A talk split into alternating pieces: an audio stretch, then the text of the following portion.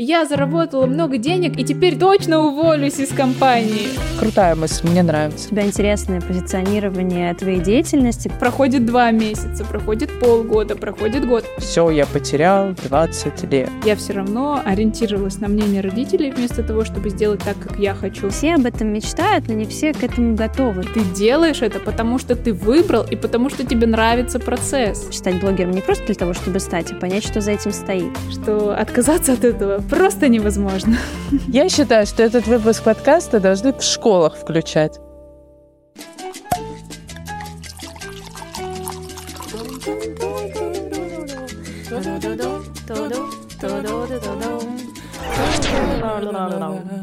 Бау! Аня, у нас есть стандартный вопрос для всех наших гостей. Э, расскажи о себе все, что считаешь нужным. Как бы ты представила себя для наших слушателей, которые тебе, э, вероятно, знают, но, может быть, не знают кто-то. У меня есть заготовка моего приветствия. Всем привет, меня зовут Аня Павлова, я блогер, автор творческих образовательных трансформационных проектов. Я уже говорю это как скороговорку. Вот, ну, наверное, это то, что есть. Я Аня, я блогер, я автор проектов, девушка, жена, владельца двух собак, жительница Петербурга. В общем, много-много всего. Ограничимся пока этим. Я думаю, познакомимся ближе и с вашими слушателями, и с вами в самом подкасте. А пока пусть так. Раскроем карты. Лера, сколько ты подписана на Аню? Ой, долго. Я давно слежу за тобой, за твоим блогом, за твоим творчеством, и мне интересен именно этот путь из найма в творческий трансформационный проект. У тебя интересное позиционирование твоей деятельности. Ты не просто ведешь блог, ты создаешь э, образовательные продукты для тех, кто mm-hmm. хочет заниматься блогингом и делать это по-особенному, если можно так, так сказать, да, из а, внутреннего какого-то такого творческого состояния, из креатива, mm-hmm. а не просто, да, как это принято делать. А, такой у тебя интересный, необычный, творческий к этому подход. Об этом мы тоже поговорим.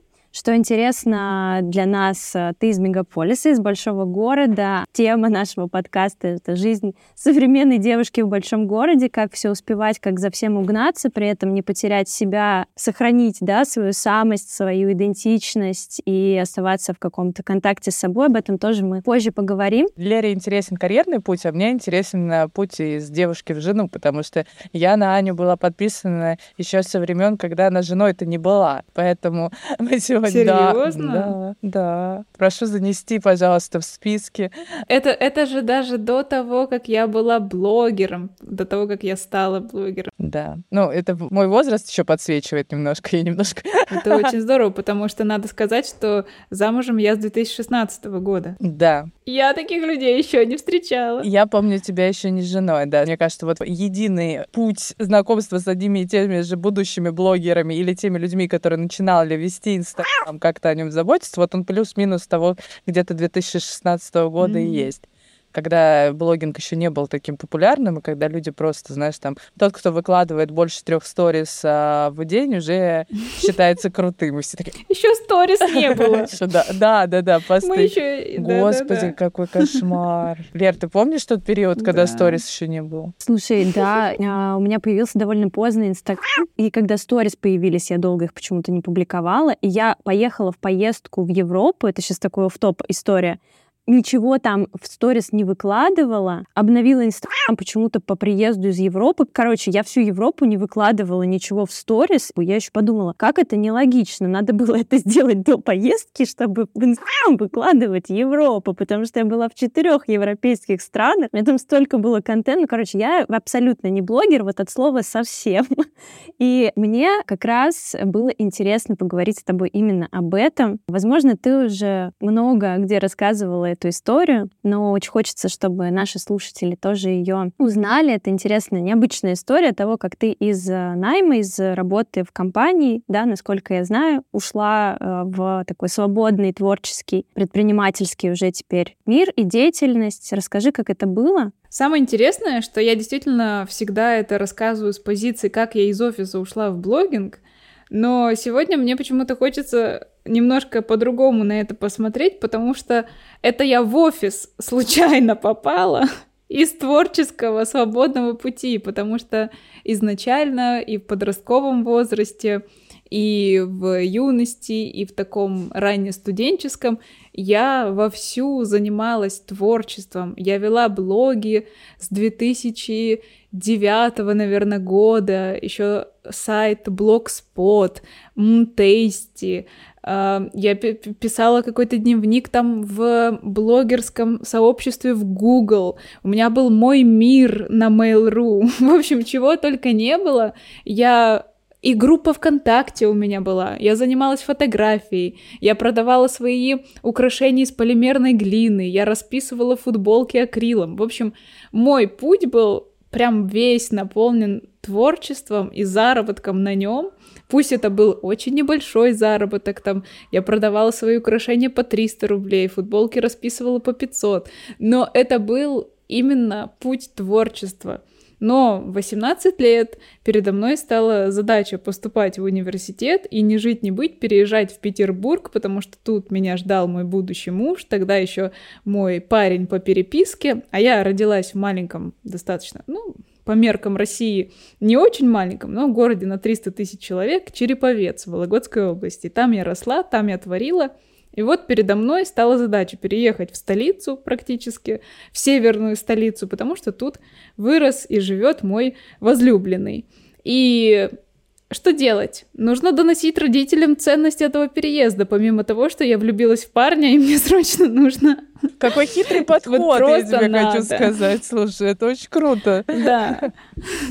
А так как я мне легко давалась учеба, я легко закончила школу там с золотой медалью, я подумала, ну что точно будет для родителей безопасным условно вариантом, то есть что их устроит. Ну и придумала, что буду поступать на большое, значимое, великое экономическое образование. И поступила, сдала ЕГЭ, там на высоченные баллы и пролетела а, легко в университет. Переехала в Петербург. И уже в середине первого курса учебы в СПБГУ поняла, что, ну, жесть мне как скучно, конечно, очень мне хочется деньги зарабатывать уже, потому что родители мне могли высылать на тот момент там по 5000 рублей в месяц примерно, этого хватало на проездной, на несколько обедов в столовой, ну и, в общем-то, все. А стипендия в полторы тысячи тоже особо радости, прямо скажем, для жизни в Петербурге не доставляла. Ну и я поняла, что, окей, значит, высшее образование это, конечно, здорово, но, пожалуй, перейду я на заочное. Но надо сказать, что вот в этот короткий промежуток времени, в который я решила, что мне нужно уходить с экономического факультета куда-то еще, все-таки закралась мысль, а может типа институт кино и телевидения, может все-таки фотография, может все-таки попробовать, но посоветовавшись с, со своей внутренней мамой на тот момент и со своей внешней мамой, я поняла, что поддержки ни от той, ни от другой я не получу, и я просто переступ, перепоступила э, в экономический университет на заочное отделение, и начала искать работу.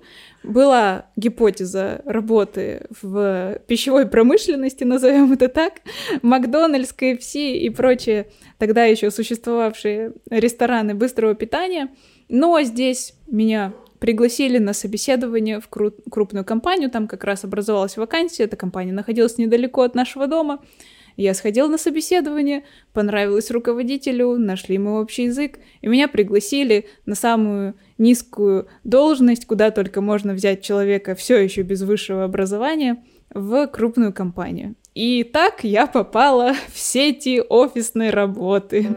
И начался мой путь длиной в 5 лет. Путь этот начался с того, что сначала я, ну, не то чтобы предала, но сошла с пути творческого человека на путь человека корпоративной культуры. Надела белую блузку, штаны со стрелками, туфли и прочее. Это электронный пропуск на шею и пошла таблички в Excel просчитывать.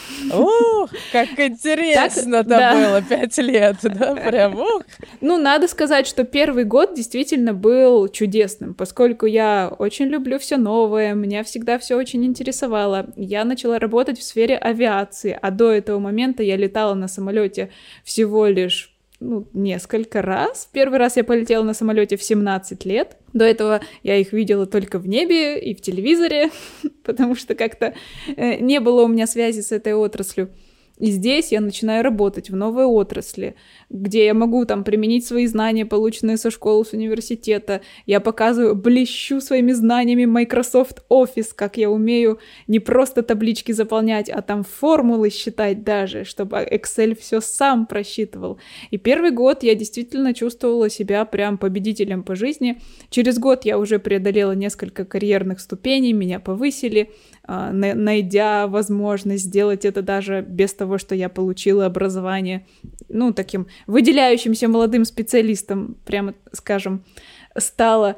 Но постепенно, шаг за шагом, я все больше понимала, что работа классная, все здорово, зарплата большая, но я просто себя в этом предаю, потому что я человек творчества, я люблю фотографировать, я люблю писать, я люблю взаимодействовать с людьми, мне нравится заниматься чем-то еще помимо того, чтобы делать то, что я делаю на работе, но поскольку это была full тайм работа с 8.30 до 17.30, плюс э, какие-то там сверхурочные, дополнительные часы работы, у меня не оставалось ни сил, ни времени на то, чтобы, в принципе, что-то делать. Ну, я все время же знала, что это не моя работа навсегда, что я буду заниматься творчеством, просто не знала, когда.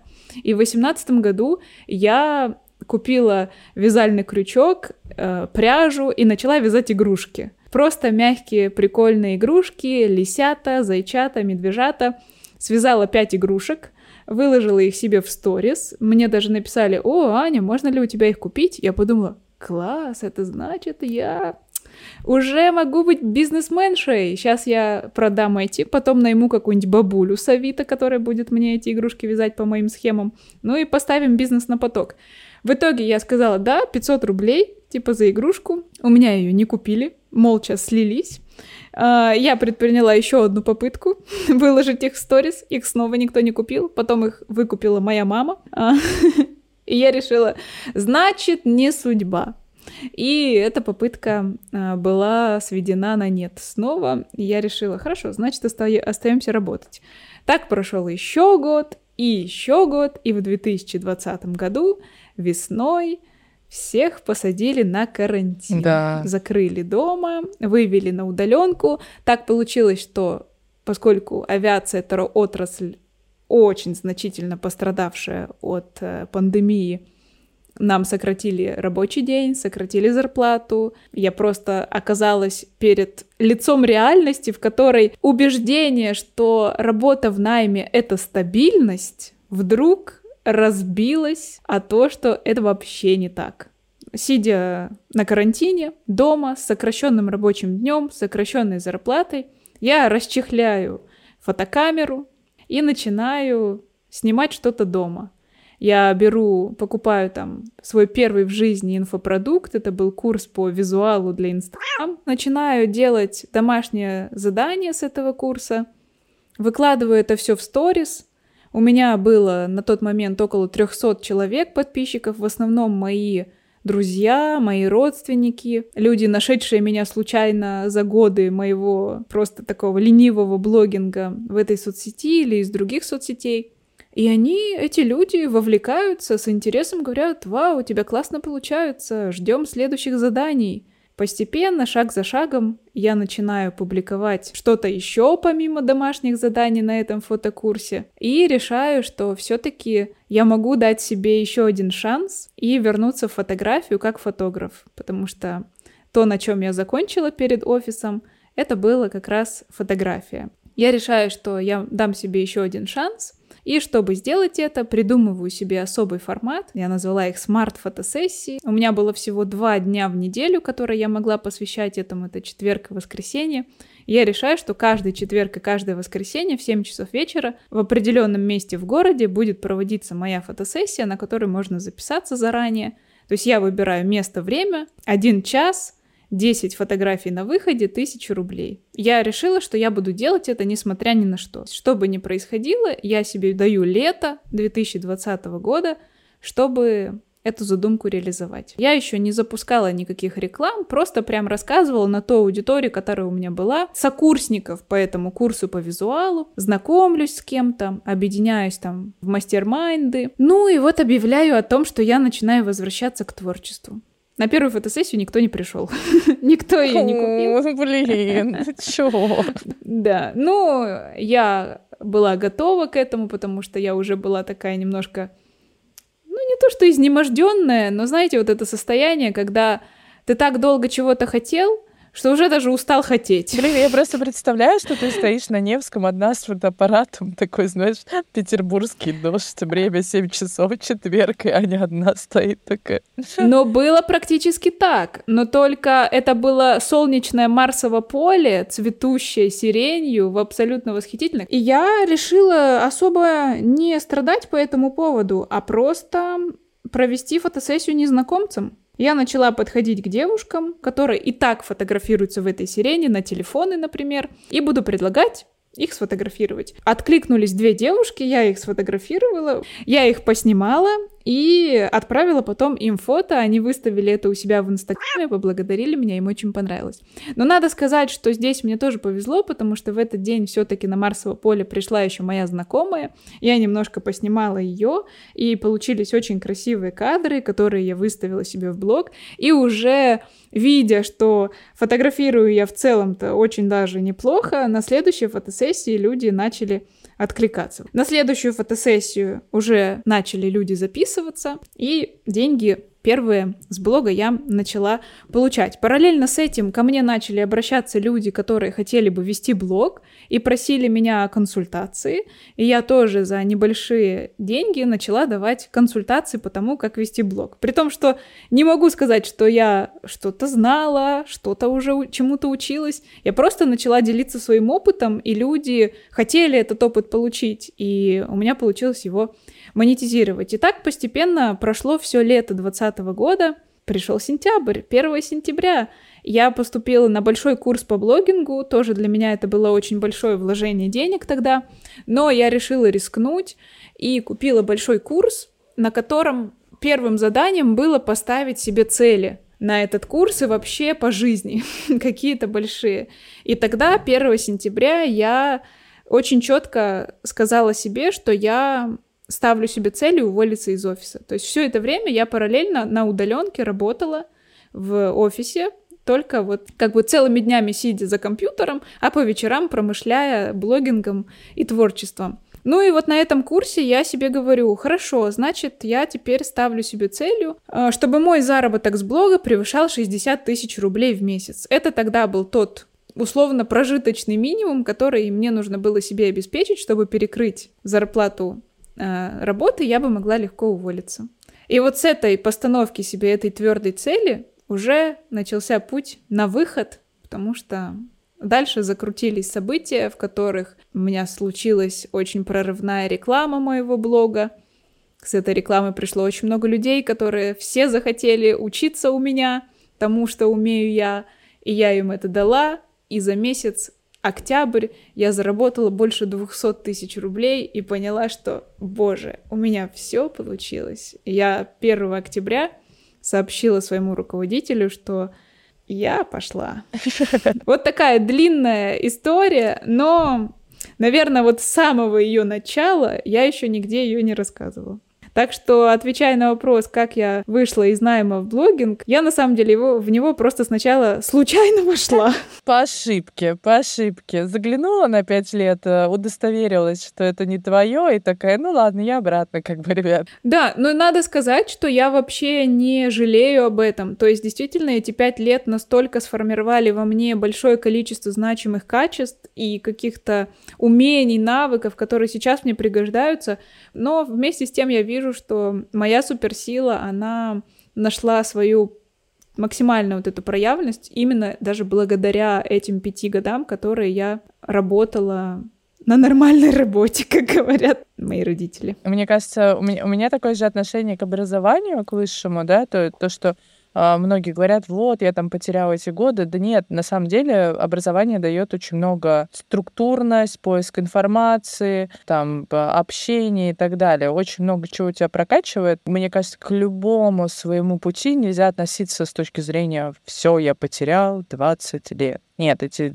там 25 лет, любые года что-то дали. Какой-то опыт ты все равно получил. Просто ты не можешь, иногда мы не можем его оценить вот так в моменте, но на самом деле он тоже крутой. Да, сто процентов. Точно так же я отношусь и к своему высшему образованию. То есть я все-таки в конце концов стала бакалавром экономического факультета направления маркетинг. И теперь, если честно, с гордостью могу заявлять, что эксперт там по продажам в онлайне я не только потому, что у меня есть продажи, а еще и диплом есть. Фактически работаю по специальности, надо сказать.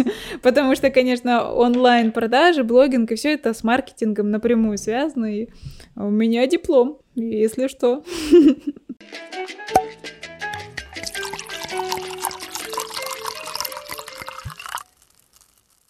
Как твои родители сейчас э, воспринимают то, чем ты занимаешься? Они также по-прежнему относятся к этому как к чему-то несерьезному или уже поменяли свое мнение? Нет, конечно же, конечно же, они поменяли свое мнение. И в целом надо сказать, что мои родители очень понимающие люди, и все то, отношение, которое они проявляли к этой деятельности, когда в чем-то как будто не поддерживали или отговаривали меня, оно, безусловно, диктовалось очень большой любовью и переживанием за меня, а как я буду, а не совершу ли я ошибку, и диктовалось из их представления о мире, в котором профессия и работа — это напрямую связанность с какой-то крупной корпорацией, это что-то, где у тебя точно есть начальник, где кто-то говорит тебе, что нужно делать, и, конечно же, с этой этой позиции очень сложно воспринимать блогинг, да даже предпринимательство. Будь у меня там фруктовая лавка, например, в центре Петербурга, или э, магазин товаров для животных, они бы, скорее всего,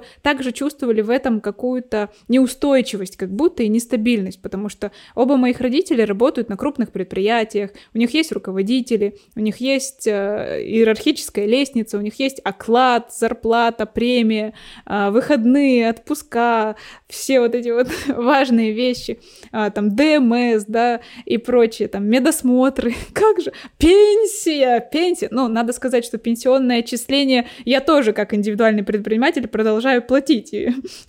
да, но надеяться теперь я вижу, сколько я их да, кем бы ты ни работал. Да, я о ней пока даже не думаю.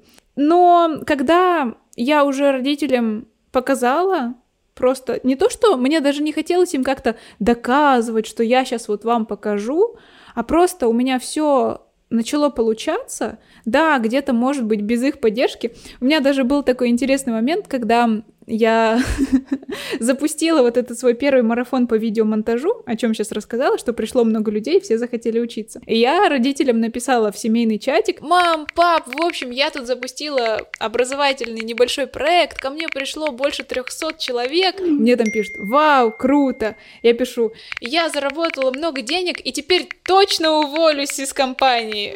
И дальше сообщение, а вот это не очень.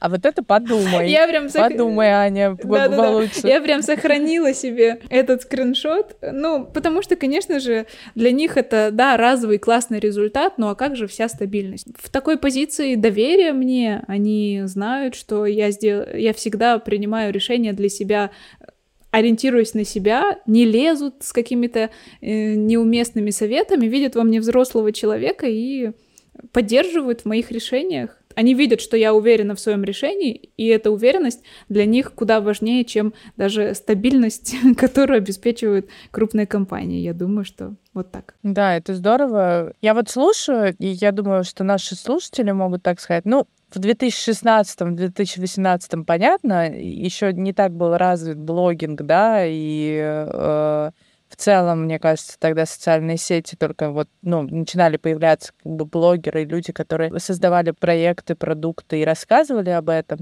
Как ты думаешь, Ань, если бы, вот если взять наше время, когда рынок блогеров уже избыточен в какой-то мере, да, а, хотя, как мне кажется, качественных блогеров, а, если есть такое понятие, я даже не знаю, их не так много. Вот если человек сейчас думает о том, чтобы принять такое решение, выйти из найма и пойти в блогинг. Верно ли это решение или вот нужно больше подумать, что ли, или больше взвесить за и против? Ну, уже да, я понимаю, о чем ты говоришь. Конкуренция настолько высока, что как будто просто зайти в блогинг, начать делать рекламу на свой блог, и, не знаю, просто выкладывать фоточки с какими-нибудь э, текстами, этого уже недостаточно. Нужна какая-то изюминка. Вот как у тебя, да, например, она случилась.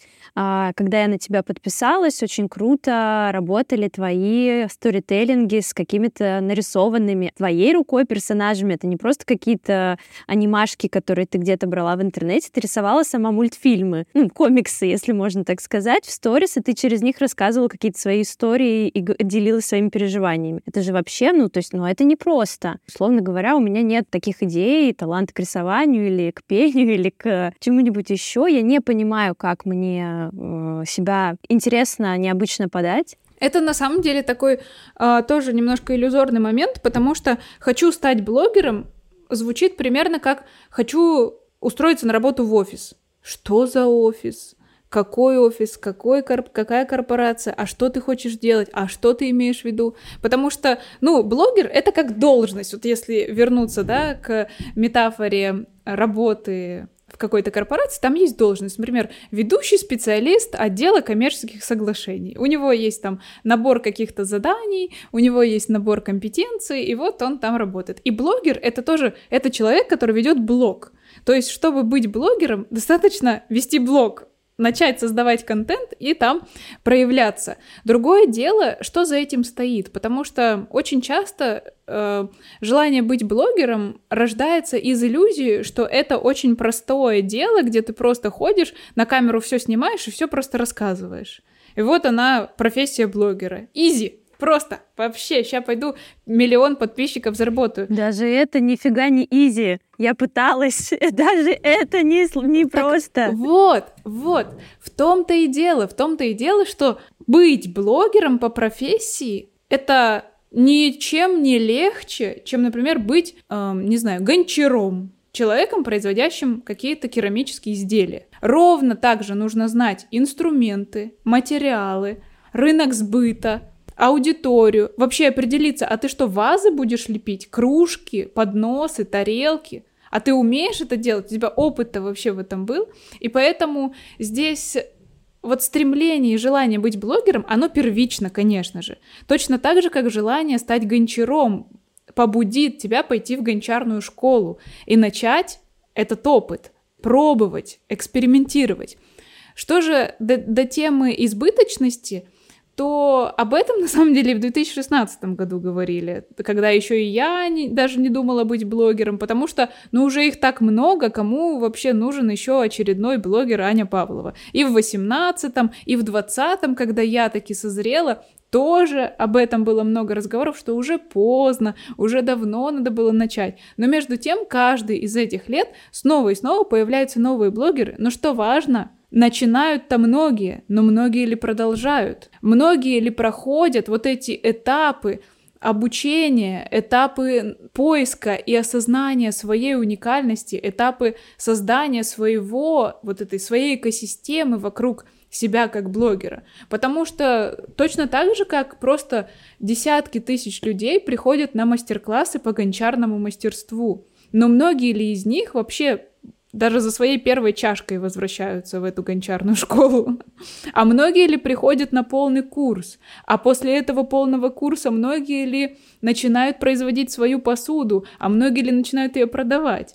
И вот здесь задача только в том, чтобы вовремя не сдаться и продолжить этот путь, даже если Ой, да я уже начинала, у меня не получилось. Что не получилось? Это как мечтая стать автором своей линии керамической посуды, тонкой, изящной, красивой, прийти, слепить первый горшок вот из такенного слоя глины, потому что тоньше у тебя просто не получается, и сказать, ну, я очень хотела стать гончаром, и у меня была даже идея, какая у меня будет тонкая, изящная, красивая посуда. Но я пришла, села за гончарный круг, у меня просто отвалилась эта глина, улетела в стену, и я поняла, что это очень сложно, и я вот решила не быть. А что если попробовать еще раз? Прийти второй раз на второе занятие, еще раз слепить, а потом и через 10 раз посмотреть, что получится. Но не может быть такого, что ты попробовал один раз, потом год подождал, пришел, и теперь наконец-то все получилось. Это постоянная практика. И с блогингом ровно так же. Ты начинаешь этот путь, у тебя есть желание делиться с миром,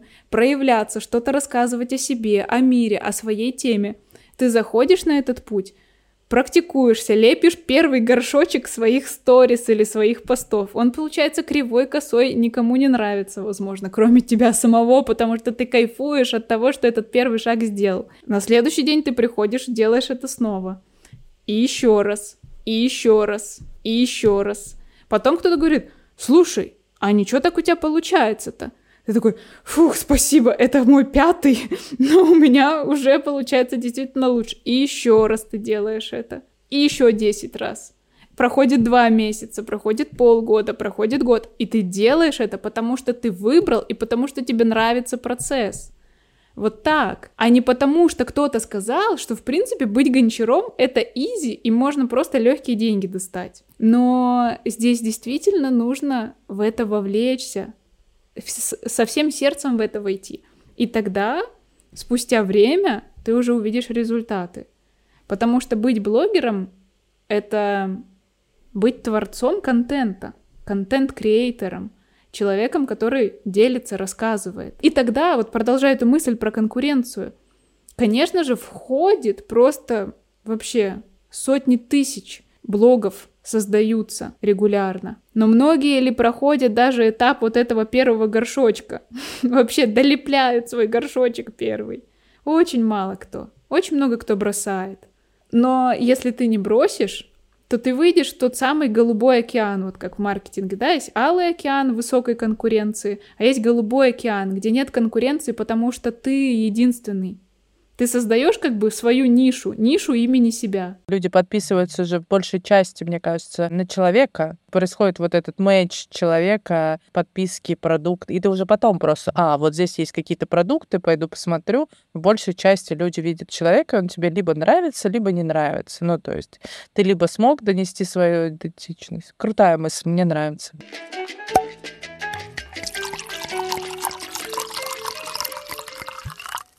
Ты затронула важную тему по поводу того, чтобы а, не остановиться и продолжать, как в любом деле, так и в блогинге ты рассказала о том, что там с 2020 года, после принятия решения, ты полностью ушла в творчество, в самостоятельное плавание, у тебя там все начало идти в гору, появились проекты, блог начал расти, развиваться, все происходило, естественно, органически практически всегда, да, то есть ты на свой контент, на свою как раз уникальность и аутентичность вела за собой людей и в свои проекты их приводила и обучала их тому, как вести свой блог творчески. Возвращаясь к вопросу о том, чтобы э, не бросить прошлый год он сильно повлиял на блогеров в том числе. Опять э, сильно твоя ниша, твоя сфера пошатнулась. Жизнь каждого пошатнулась, но блогеров это коснулось сильно, потому что площадки стали закрываться, и многие смыслы просто стали теряться. Ты сказала еще о том, что чтобы понять, для чего ты это делаешь, стать блогером не просто для того, чтобы стать, а понять, что за этим стоит. Сильно ли поменялось твое, что за этим стоит с тех пор, по сравнению с тем, что ты делаешь в блоге сейчас, и вообще как блог блогинг изменился с прошлого года? На удивление, не сильно. То есть для меня вообще все события, происходящие во внешнем мире, они лишь помогли мне отсечь лишнее. То есть э, увидеть истинно, зачем я это делаю, потому что моя проявленность и вообще мое стремление, мое видение жизни таково, и все, что я делаю, я делаю через призму идеи о том, что человеку важно найти свое, увидеть себя, почувствовать себя, и только из этого творить, и из этого создавать контент, жизнь, отношения и все что угодно. И когда случаются какие-то катаклизмы, просто личные даже какие-то ситуации, все это снова и снова возвращает меня к этой истине, что самое важное — это момент сейчас, который у нас есть. И поэтому моя философия, зачем я, в принципе, однажды завела блог еще в детстве, там, в подростковом возрасте, И то, зачем я веду его сейчас, она лишь утверждается и очищается от примесей, от каких-то смыслов, которые были навязаны. И даже когда был заблокирован Инстаграм, и когда происходили какие-то изменения, всякие там законы о пропаганде, а, невозможность называть вещи своими именами, меня это снова и снова просто утверждало в том, что да, я делаю это для того, чтобы говорить от себя от своего чистого сердца и вести людей к тому, чтобы они делали это так же. То есть находили свою точку аутентичности и из нее проявлялись. Об этом мои проекты, причем проекты не только по блогингу, но и по саморазвитию. Я называю это саморост. не развитие, а рост такой. По планированию. Я все провожу через эту призму. Через то, что самое важное это почувствовать себя и принять свое решение из того, как ты себя чувствуешь. И поэтому даже какие-то блокировки, они здесь не пошатнули мой смысл, потому что он тверд, я в нем уверена, убеждена и живу через него не только в блоге а вообще в целом. Я хотела сказать, что Лера, это же про наш подкаст. Как хорошо, что Аня это все сказала. Потому что мы часто, ну вот до прошлого года, да, мы в какой-то в такой рост шли, потому что и Apple нас промоутил, и прям, ты знаешь, мы как-то выросли очень кратно, очень быстро. И вот все так началось получаться, и как-то к нам бренды пришли. Когда мы только начинали, хотели покупать у нас публикации, мы такие, все, мы встали на эту дорожку, на этой доске серфа популярности. А потом случился прошлый год, ну, как бы бренды ушли, Apple ушел, все поменялось, мы словили какой-то момент, что перестали понимать ценность того, что мы делаем. Ну, как и многие, мне кажется, со многими это случилось. Но насколько важно вот то, о чем ты говоришь, когда ты как бы делаешь это не потому, что, ну, подкаст — это возможность бабки срубить, да, ничего не делая, просто сидишь, разговариваешь перед микрофоном, и все. А это то, в чем ты чувствуешь вот эту аутентичность, призвание, возможность выразить себя и создать, когда это исходит из души. Все, Лер, мы будем 150 раз ошибаться, но будем все равно пробовать. Нам, между прочим, Аня Павлова это сказала, мы не сами это придумали. Люди бешеные деньги платят ей за то, чтобы она на консультациях это сказала.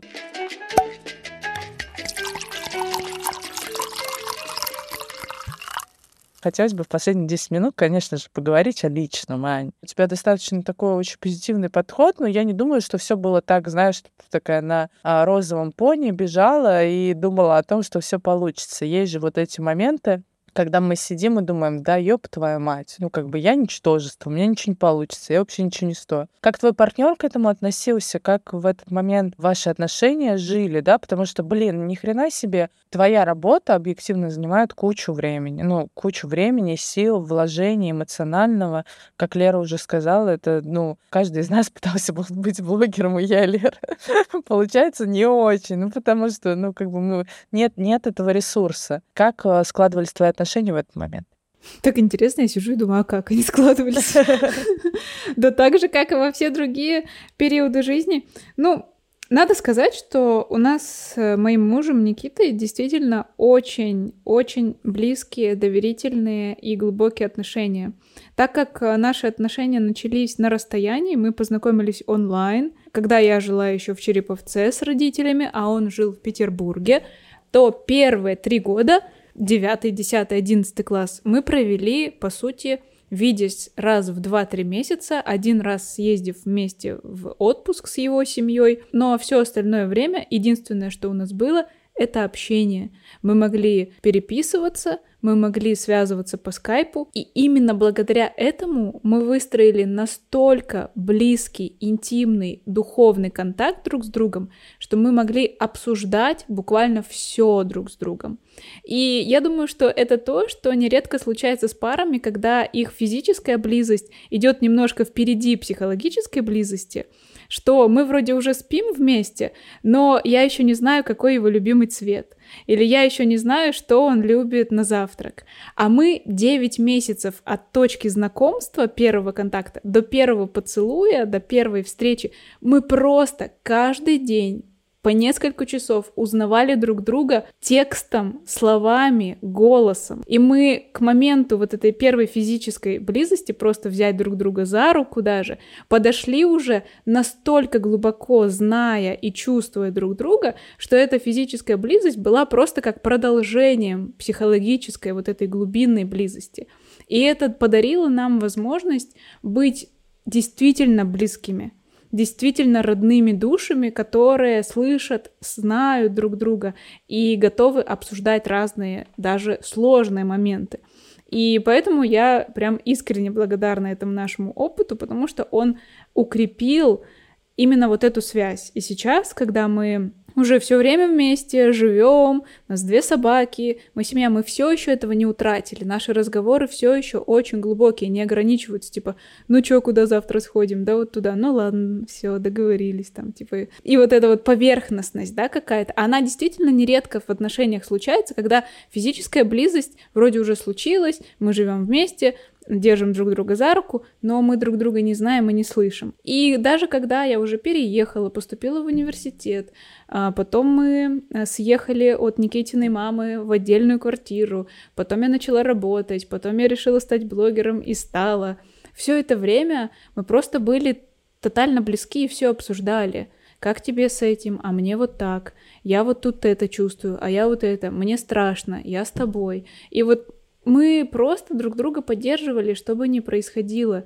И он меня слышал, он как раз был тем человеком, который на всем этом пути меня поддерживал. Если родители где-то там э, могли себе позволить сказать, нет, это не лучшая идея, или типа, лучше передумай, то Никита всегда был на моей стороне. Он есть всегда на моей стороне. И за это я прям безумно ему благодарна, потому что его поддержка давала мне вот эту необходимую даже дополнительную опору. Конечно, не всегда нам достаточно опоры на свои чувства, и не всегда она достаточно велика, чтобы принять какое-то большое радикальное решение. Но когда рядом с тобой есть человек, который говорит, «Эй, я с тобой, я тебя люблю, я тебя поддерживаю, ты можешь на меня положиться», то вообще ничего не страшно. Вы просто друг у друга есть, и идете, проходите эти жизненные какие-то события, ситуации, сюжеты — очень органично. Иногда сложно, иногда просто часами обсуждая какую-то тему, ища вот это взаимопонимание и приходя к какому-то согласию.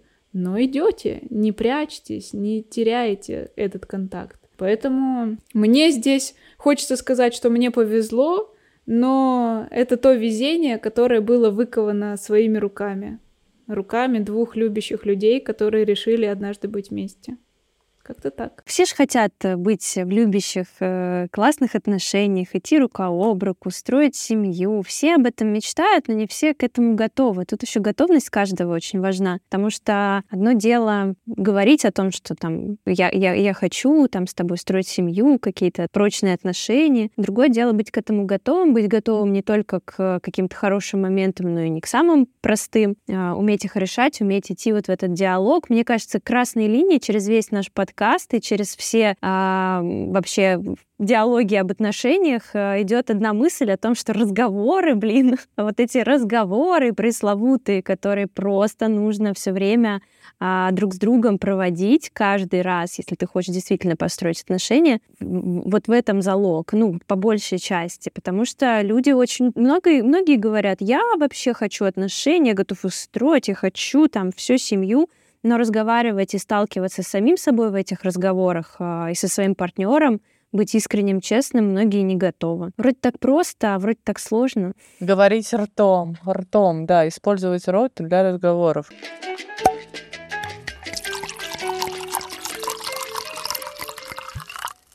И завершая нашу беседу, хочу вернуться к вопросу мировоззрения. Я опять же убеждена, что в построении отношений, любых, э, любовных, отношений с окружением, в работе. Очень важно в каком-то находиться определенном мировоззрении, состоянии своего, не знаю, ума и восприятия этого мира. Поделись своими секретами того, как тебе удается смотреть на эту жизнь, на этот мир так, как ты смотришь. Ну, моя жизненная философия, она формировалась, конечно, на протяжении всего пути, трансформировалась, менялась под воздействием каких-то событий, под воздействием моих личных новых событийных каких-то потоков, погружение в психологию, потом погружение в духовность и в более какие-то новые для меня пласты реальности. А основа моей жизненной философии заключается сейчас в том, что вся реальность — это такой феномен сознания, так можно сказать. То есть все, что происходит снаружи, это отражение того, что есть внутри. И поэтому прежде чем ругаться на то, что происходит, прежде чем это тотально не принимать, отрицать, убегать от этого, я задаю себе вопрос, а что такое я сейчас созерцаю, что я не смогла разглядеть внутри, что было вынуждено проявиться снаружи. И когда я вижу какие-то позитивные изменения в своей жизни, какие-то успехи, радости, новые события неожиданные. Я воспринимаю это как проявленность того, что случилось у меня внутри. И ровно так же я отношусь к тому, что происходит с иной стороны, да, то, что мы привыкли называть неблагоприятными событиями. Это тоже путь, который сейчас отразился для меня снаружи, чтобы я распознала что-то, что происходит у меня внутри. И когда вот в 2022 году, в феврале, там, все резко поменялось, как тогда казалось, что жизнь никогда не будет прежней, люди уезжают, друзья покидают спешно свои квартиры, мне пришла такая фраза на фоне всего, не только этого события, а вообще на фоне всех событий.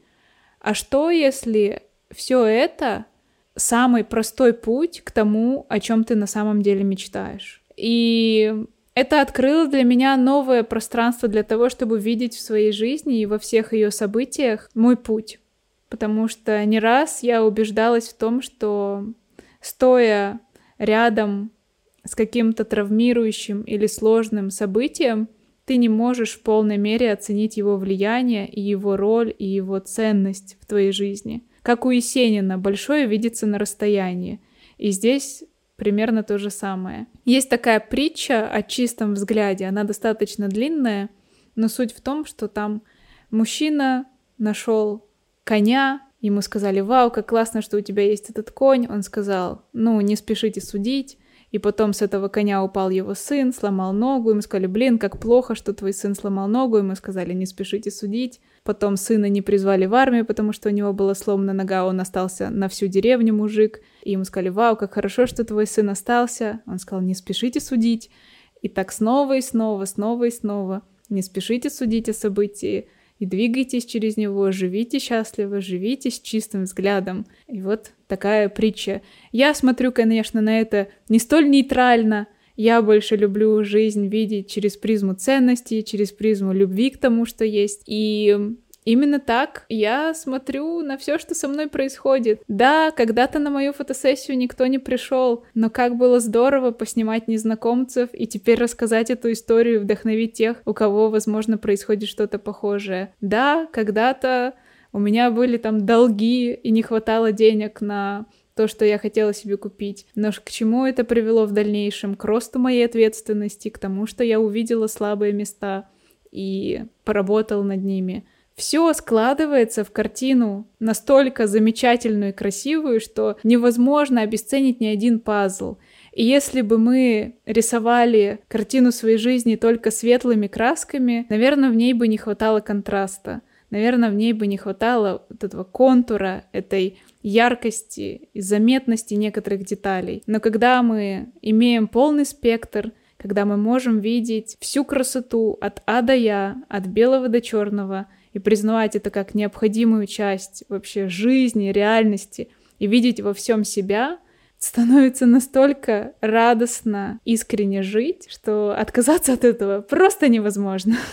Ну какая хорошая, ну, ну не могу, ну, ну, какая, ну просто, ну вот этот выпуск всем в уши, просто всем в уши. Я считаю, что этот выпуск подкаста должны в школах включать. Спасибо тебе огромное, я нескончаемое удовольствие получила от нашего разговора. Я понимаю, что мы можем вот так сидеть, как мы позиционируем наш подкаст, мы можем вот так на кухне сесть втроем и разговаривать, мне кажется, бесконечно на эту тему и обсуждая истории из жизни, и говоря об опыте, мне было очень круто.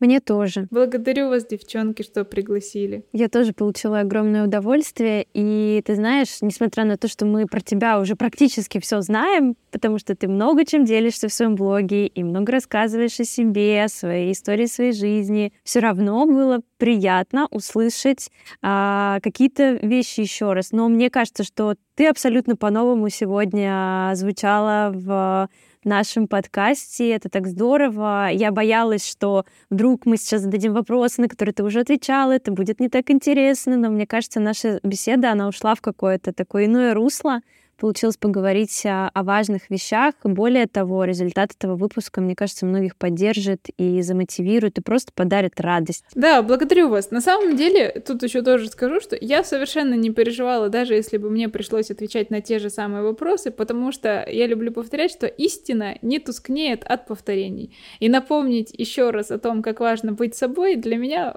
огромное удовольствие, даже через те же самые истории, которые я уже 10 тысяч раз рассказывала. А мне хочется, знаешь, вот когда ты следишь за человеком в блоге, у тебя есть ощущение, что ты его знаешь. Ну, то есть так складывается. Ты потом встречаешься, мы вот пишем с людьми, у нас прям, ну, ты, ты, мы знаем твою жизнь. Ну, вот ты, ты.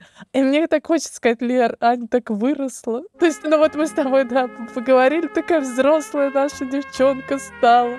Совсем. Наша-то уже, вот, смотри, Стояла на Марсовом поле одна, сейчас. Спасибо тебе огромное, это было очень круто.